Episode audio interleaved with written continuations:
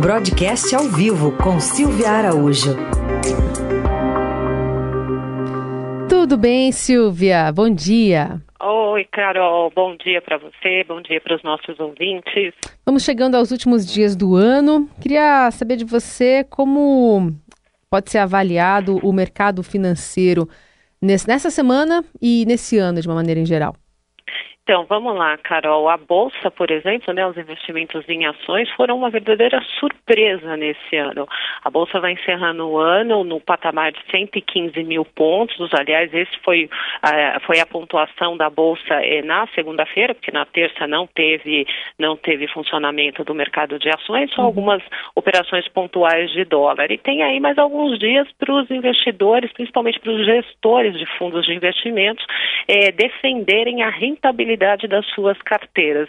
No mercado financeiro tem um jargão interessante para isso, Carol, eles hum. chamam embelezamento de carteiras. Ah, é? Então, quanto mais embelezam as carteiras, mais é, eles puxam um pouco a rentabilidade para tentar fechar o ano com a melhor rentabilidade possível aí para os seus clientes. Uhum. Nesse ano de 2019, até segunda-feira, a Bolsa está acumulando uma alta de 31% ao ano, uma alta é, nominal. Então, para ter é, alta real, qual a rentabilidade real é, dessa, desses investimentos, tem que descontar a inflação. Mas como a inflação foi baixinha nesse uhum. ano, essa alta aí da Bolsa vai dar algo em torno de 28%, mais ou menos, é, até segunda-feira. Mas até o final do ano, é, ainda tem uma expectativa de subir um pouquinho mais, né, Carol? Até porque, enfim, parece que desenrolou o acordo dos Estados Unidos com a China.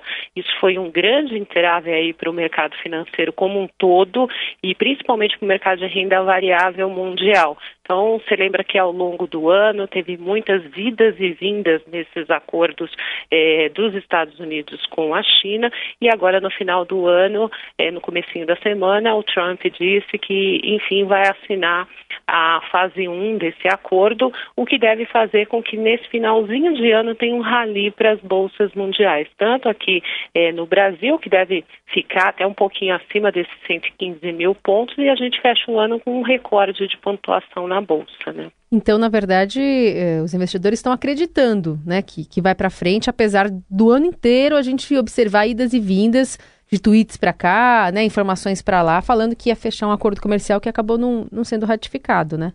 É, parece que agora vai. Agora né? vai. Os Estados Unidos disse é, no começo da semana que o acordo está sendo traduzido e uhum. que eles, ele e o Xi Jinping devem assinar o acordo é, até o final do ano. Tem outra coisa interessante também que aconteceu nesse ano, Carol, foram as ofertas de ações na bolsa, né? Uhum. Então isso mostra que ah, as empresas estão acreditando que está muito mais interessante você captar via mercado financeiro, até porque existe é, uma lógica desse novo governo de reduzir as participações do BNDES em grandes empresas. Uhum. Então, o que é está acontecendo? As empresas, para se financiar, estão indo para o mercado financeiro, ou abrindo capital, teve muita empresa que abriu capital, ou seja, estrearam na bolsa, passaram de companhias fechadas para companhias abertas, com vendas de ações e essas ações negociadas em bolsa.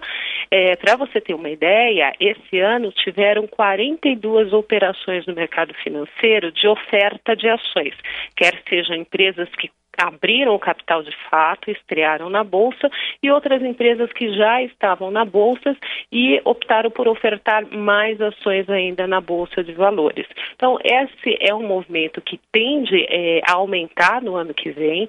O BNDES tem uma carteira ainda muito forte de participação de empresas. Você lembra que teve aquela época em que o BNDES é que ajudava as empresas a abrirem capital e com isso o BNDES ficava com uma parte das ações das empresas empresas.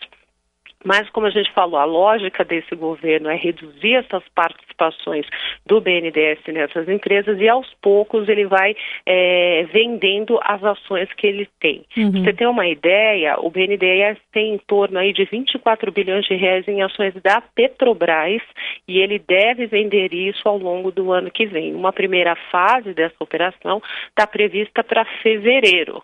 Então, o que, que deve acontecer? Num primeiro momento, ao colocar essas ações no mercado, quando você tem uma maior quantidade de papéis no mercado, o preço do papel da Petrobras tende a cair um pouco, mas depois o mercado se estabiliza e tudo volta ao normal aí no curso normal e a performance da empresa, a expectativa de pagamentos de dividendo da companhia é que vai fazer com que os investidores negociem cada vez mais as ações da empresa. Hum. Bom, e dólar? Vai fechar mais ou menos nessa faixa? 4,8, 4,10? Olha, esse acordo que a gente falou aí, Xi Jinping, Trump, é. deve fazer com que o dólar é, feche mais ou menos nesse patamar, uhum. entre 4,10, entre 4,6 se não acontecer nada, né, Carol? Porque a gente sabe que o humor internacional é que pauta é, a, a, moeda, o valor da moeda. Se tudo correr bem, se o acordo realmente for assinado, se não tiver nenhum acidente aí é, no meio do caminho, algum acidente que eu falo é uma reviravolta, é, alguém acordar e falar hoje eu não vou assinar esse acordo, só o ano que vem, enfim, se esticar um pouquinho mais essa conversa entre o Xi Jinping e o Donald Trump, aí pode ter um pouquinho de pressão sobre a moeda. Mas ao que tudo indica, é, deve fechar nesse patamar abaixo daqueles 4,20, 4,22, 25 que a gente é, viu, né, é. Carol? Deu uma, uma desestressada aí no final do ano. Mas a expectativa dos economistas e do pessoal que acompanha o mercado financeiro é de que não deve fugir muito do ao redor dos quatro reais, pelo menos no primeiro trimestre do ano. Tá. Então tá bom. É, chegamos a 4,26, né? Um recorde histórico foi em novembro aqui, estava pesquisando. É, mas ficando pelo menos nessa média aí de 4, 4,10 primeiro, primeiro trimestre, dá para as pessoas também se programarem, né? Para compras, para viagens, enfim, para negócios já em 2020. Essa é a Silvia Araújo conosco aqui no broadcast ao vivo no Jornal Dourado. Obrigada, viu, Silvia? Até. Agora eu volto o ano que vem. Eu desejo para você, Carol, para os nossos ouvintes, uma excelente passagem de ano e que a economia cresça e gere bastante emprego no ano que vem. É né? verdade, é verdade. Então, uma boa passagem para você também. A gente volta a se falar em janeiro. Um beijo. Beijo, tchau.